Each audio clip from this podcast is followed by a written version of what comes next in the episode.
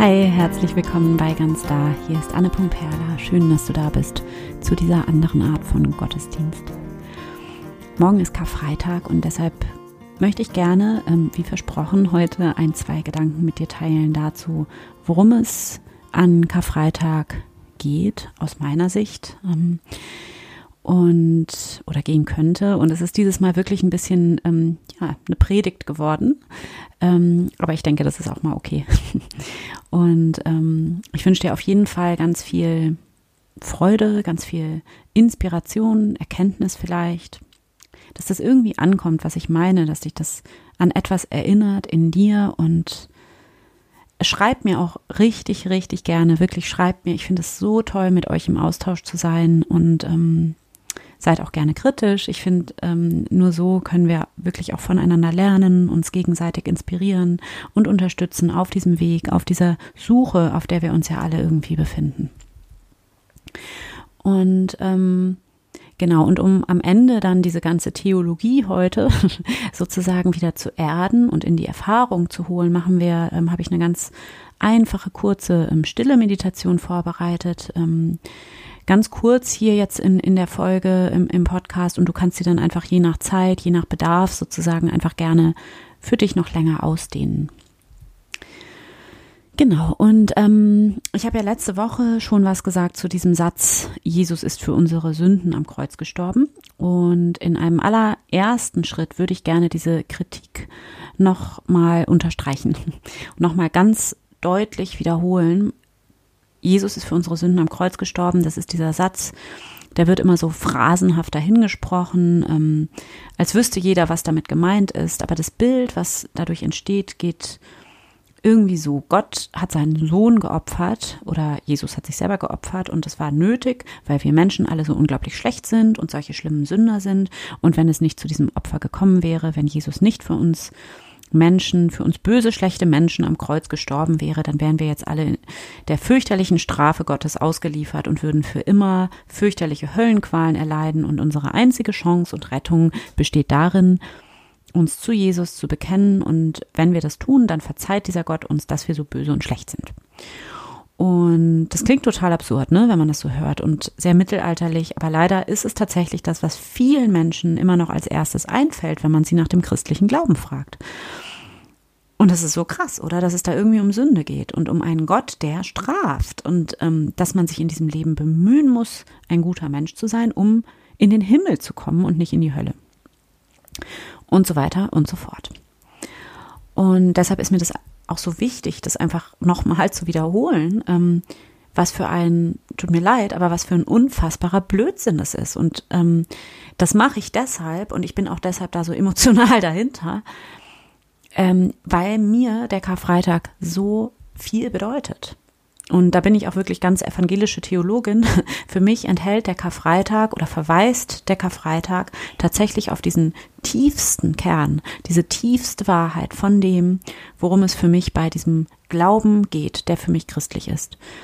Und ich kann, ich kann gar nicht in Worten ausdrücken, wie zutiefst dankbar ich bin, diesen Glauben zu haben oder in dieser Glaubenstradition verwurzelt zu sein in der der Karfreitag vorkommt, in der die Kreuzigung vorkommt.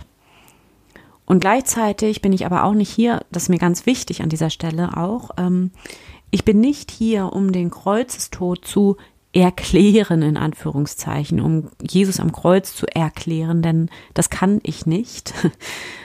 Ich kann es nicht, weil ich es selber nicht verstanden, in Anführungsstrichen, verstanden habe, weil ich immer noch gerade erst dabei bin, irgendwie zu erahnen oder den leisen Hauch einer Ahnung zu haben. Und ich kann nur von dieser Ahnung sprechen oder versuchen zu sprechen. So. Und meine Vermutung ist so ein bisschen, ob das nicht vielleicht sogar genau der Punkt ist. In der Bibel im Neuen Testament ist die Rede vom Skandalon, vom Skandal des Kreuzes und von der Torheit des Kreuzes. Es ist ein Skandalon, es ist eine Torheit, ein Skandal, weil es alle unsere Ideen über Gott und über dieses Leben und über dieses Menschsein auf den Kopf stellt. Weil wir denken und immer wieder denken wollen, dass Gott irgendwas mit Gewinn zu tun haben muss, mit Herrschen, mit Macht, mit Siegen, mit Überlegenheit und allen diesen schönen Dingen, die uns, die unserem Ego immer so wertvoll und erstrebenswert erscheinen. Wir wollen nicht glauben, dass Gott irgendwas mit Verlieren zu tun hat und mit Hingabe, mit Niederlage, mit Schwachheit, mit Hängen am Kreuz. Es ist alles auf den Kopf gestellt und absurd und überhaupt nicht so, wie es sein sollte. Und die Frage ist immer wieder neu, was soll das? Was ist der Punkt? Was, was haben wir davon, an diesen Verlierergott zu glauben? Was ist, was ist der Gewinn von diesem Verlierergott? Und mit dem Gewinn kann übrigens nicht Ostern gemeint sein, nicht die Auferstehung, so nach dem Motto, haha, wir wissen ja schon, dass es am Ende gut ausgeht, denn das wäre geschummelt. Okay, also wenn wir einfach so zu Ostern vorspulen könnten, ich weiß nicht, ob es dir auch so geht, ob du diesen Anteil in dir hast, ich habe den halt voll. Wir wollen weg aus diesem dunklen Karfreitag, diesem dunklen, einsamen Karfreitag. Niemand will da bleiben. Und dass man dann so denkt, ja, okay, in drei Tagen haben wir es ja dann erledigt. Bloß weg aus dieser Dunkelheit und erst wiederkommen, wenn alles wieder gut ist. Es wäre so viel einfacher und praktischer und ähm, auch werbetauglicher, diese Abkürzung ins Glück zu haben. Wie so ein Lichtschalter, den man einmal einschaltet und der dann alle unsere Traurigkeit und Dunkelheit und Einsamkeit und dieses ganze anstrengende und mühsame leidvolle menschliche für immer wegnimmt aus unserem Leben. Das Problem dabei ist, und wenn wir ganz ehrlich sind, dann wissen wir das natürlich auch, es ist nicht immer nur Ostern. Es gibt keine Auferstehung ohne Kreuzigung. Wir dürfen nicht einfach die Abkürzung nehmen und zu Ostern vorspulen. Das wäre nicht der ehrliche Weg. Übersetzt auf unser Leben bedeutet das, wir sind nicht nur Licht und Liebe und Glück.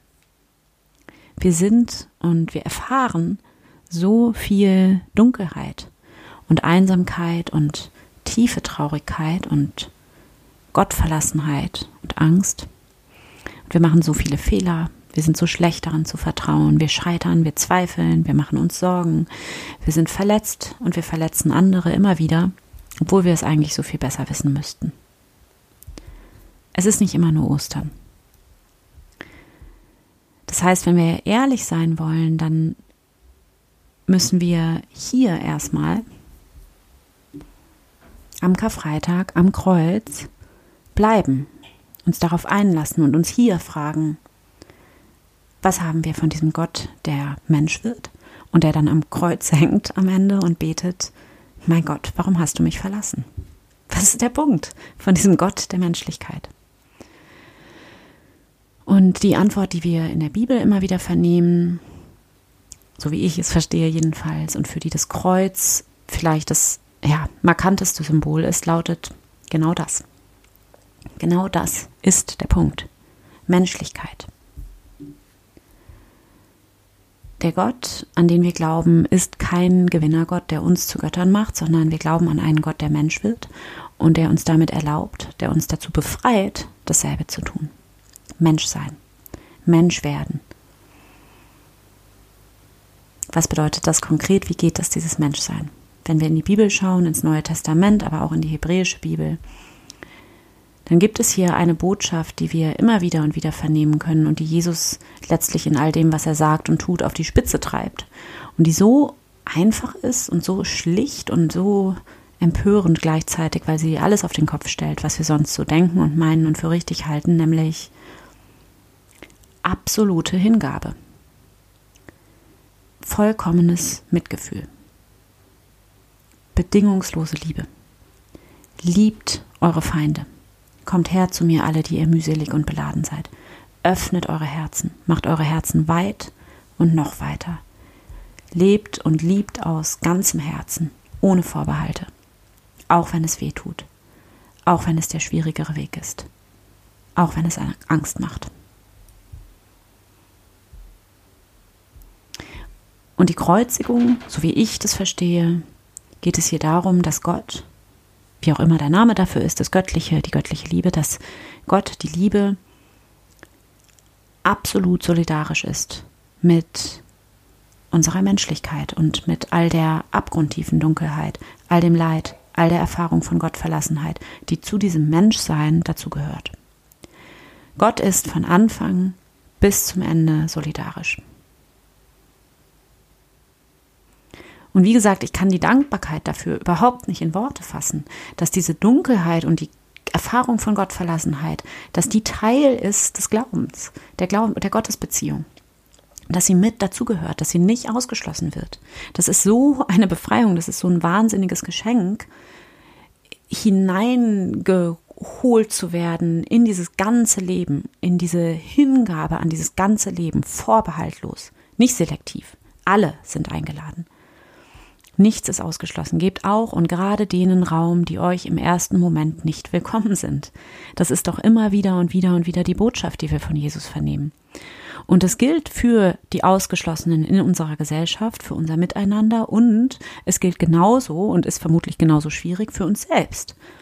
Für die ausgeschlossenen Anteile in uns selbst die Traurigkeit, die Angst, die innere Zerrissenheit, das Hadern mit dem Willen Gottes, die Unsicherheit, unser Nicht-Vertrauen können, unser es einfach nicht ertragen können, die eigene Dunkelheit nicht ertragen können, die Dunkelheit um uns herum schon mal gar nicht ertragen können, die Schmerzen, das Leid. All diese unwillkommenen, anstrengenden Gäste, diese menschlichen, allzu menschlichen Seiten an uns, alle sind eingeladen. Noch konkreter bedeutet das, wir dürfen diesen Rucksack ablegen, so stelle ich mir das vor, diesen unglaublich schweren Rucksack, den wir alle mit uns herumtragen. Und in diesen Rucksack stopfen wir all das hinein, was wir nicht fühlen wollen, was wir nicht sein wollen, was wir so gerne verstecken wollen vor anderen und uns selbst. Diese ganze Traurigkeit, die Erschöpfung, das Gefühl von getrennt sein, von nicht perfekt, nicht genug sein. All das, was wir so gerne loswerden wollen, weil es lästig ist, weil es anstrengend ist, weil es weh tut, weil es unproduktiv ist, weil es uns daran hindert zu funktionieren und weil es in unserer Gesellschaft überhaupt gar keinen Platz dafür gibt. Der Gott der Menschlichkeit lädt uns ein zum Menschsein. Er lädt uns ein, diesen Rucksack abzulegen und leer zu räumen und all das Dunkle und Schwere, was wir mit uns herumtragen, ins Licht zu halten. Und zwar eben nicht, um es loszuwerden, sondern im Gegenteil, um es da sein zu lassen. Alle sind eingeladen, vorbehaltlos. Und ja, diese Einladung verlangt viel Mut von uns, nämlich den Mut zur Hingabe, den Mut da zu sein mit allem, was wir gerade sind und nicht sind. Den Mut, diese Masken abzulegen, diese Masken aus perfekt sein, immer stark sein, überlegen, unberührbar sein, diese Masken abzunehmen und uns zu zeigen, ehrlich in all unserer Verletzlichkeit und Menschlichkeit. Und vielleicht so etwas zu sagen wie, ich kann nicht mehr oder ich brauche Hilfe oder ich fühle mich unendlich allein oder ich weiß es nicht, ich habe keine Ahnung. Oder es tut mir leid. Oder ich liebe dich, danke. Oder mein Gott, warum hast du mich verlassen? Der Gott der Menschlichkeit lädt uns alle ein zum Menschsein, zum Menschsein ohne Vorbehalte, ohne etwas Bestimmtes sein zu müssen oder erst noch werden zu müssen oder leisten oder kämpfen zu müssen, sondern einfach so, wie wir gerade sind. Das ist der Gewinn. Das ist die Bedeutung von Karfreitag, für mich auf jeden Fall. Das ist dieses riesige Geschenk unseres Glaubens. Dieser merkwürdige Verlierergott, an den wir glauben. Dieser Gott der Menschlichkeit macht uns nicht zu besseren Menschen, glücklicher, perfekter, ewige Gewinner. Und unser Glaube ist kein Lichtschalter, der für immer alles hell macht, sondern unser Glaube ist dieser Raum, in den wir eingeladen sind, dieser Raum, in dem alles Platz hat, in dem alles sein darf, in dem wir ganz da sein dürfen mit allem,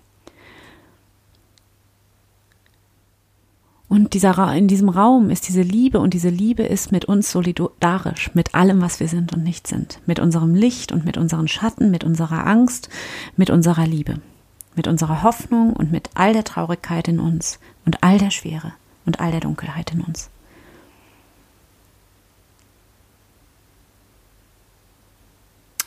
Wir haben davon, von diesem Verlierergott am Kreuz, dass wir nicht länger gewinnen müssen, um dazuzugehören dass wir nicht länger kontrollieren müssen, was, wie andere uns sehen.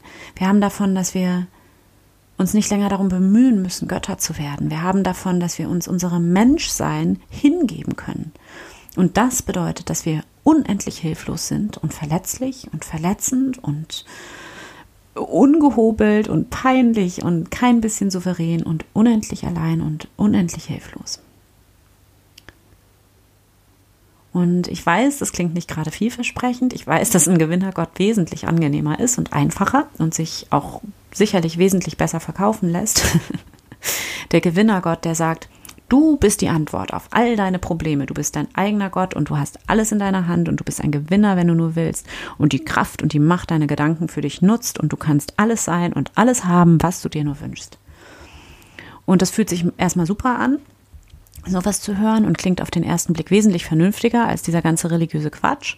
Das Problem ist nur, dass wir in unserem alltäglichen Leben ja erleben, dass wir eben keine Götter sind und dass wir auch keine werden, sondern dass es mühsam ist und hart, dieses Menschsein, und dass wir Hilfe brauchen.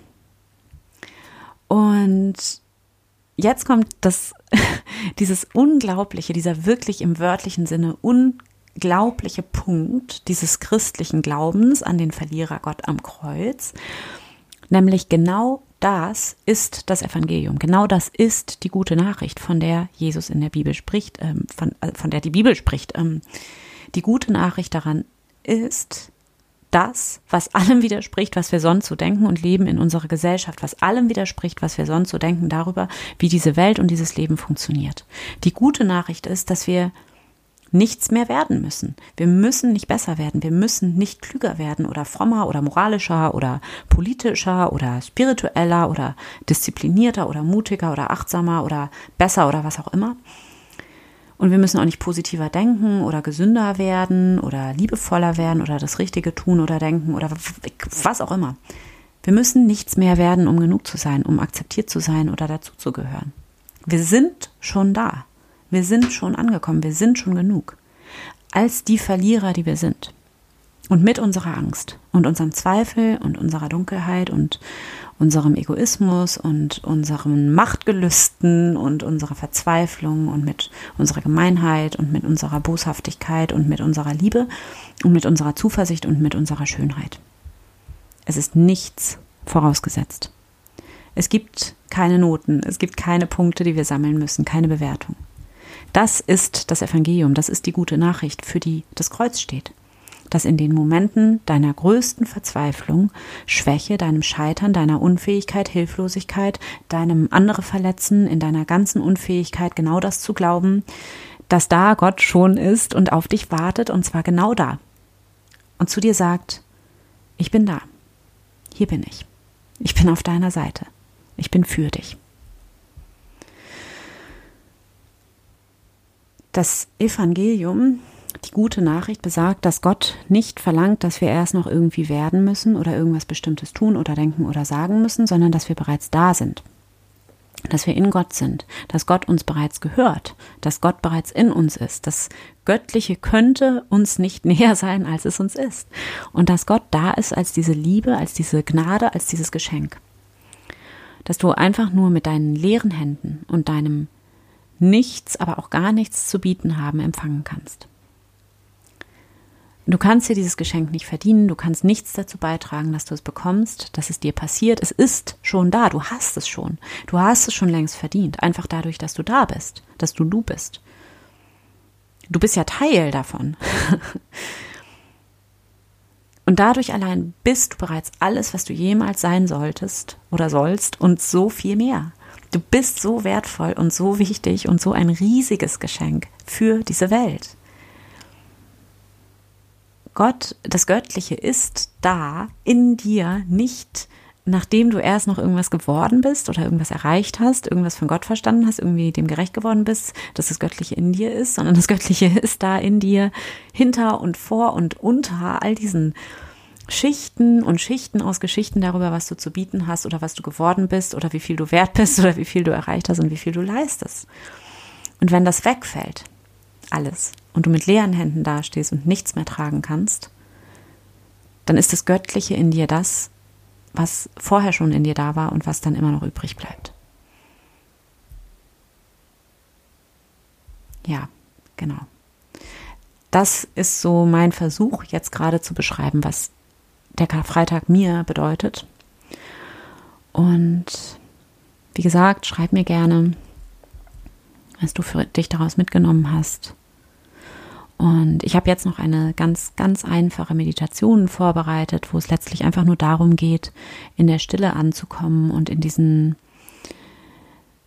in diesem Raum des Göttlichen in dir ähm, und hier sozusagen einfach alles, alles, alles, was gerade da ist, was gerade hochkommt, in der Stille in Gott hineinzulegen.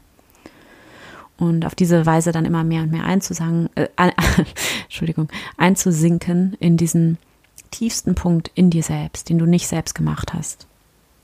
Diesen Kern von Ewigkeit in dir. Und ich werde dann die ähm, Aufnahme natürlich irgendwann stoppen hier im Podcast, aber du kannst natürlich einfach noch viel länger in der Stille bleiben. Schau einfach, was sich da für dich richtig anfühlt. Und dann finde für die Meditation jetzt einen bequemen Platz. Nimm einen tiefen Atemzug. Atme tief ein und langsam wieder aus und schließe deine Augen.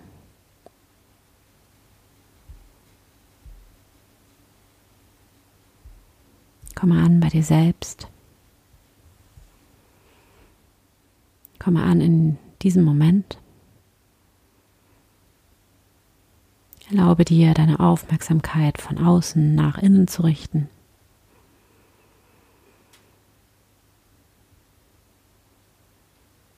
Atme tief in dein Herz ein und aus.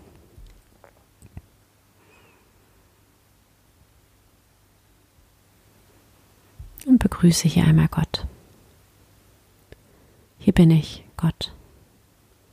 Danke, dass du da bist in mir und um mich herum.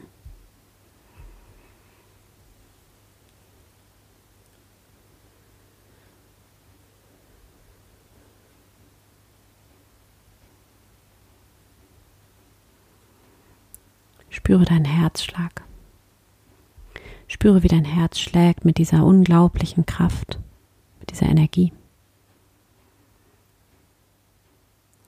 Und verbinde dich hier in deinem Herzen mit dieser Liebe, die hier in dir ist, die du nicht selbst gemacht hast, die einfach da ist.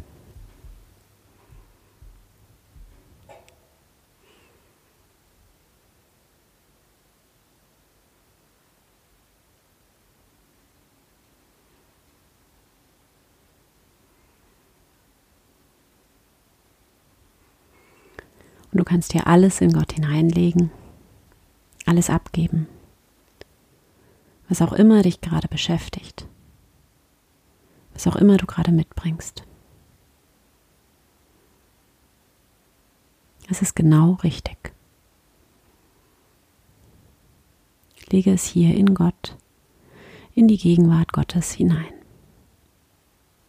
Und nimm dir hier einfach einen Moment nur für dich selbst mit Gott.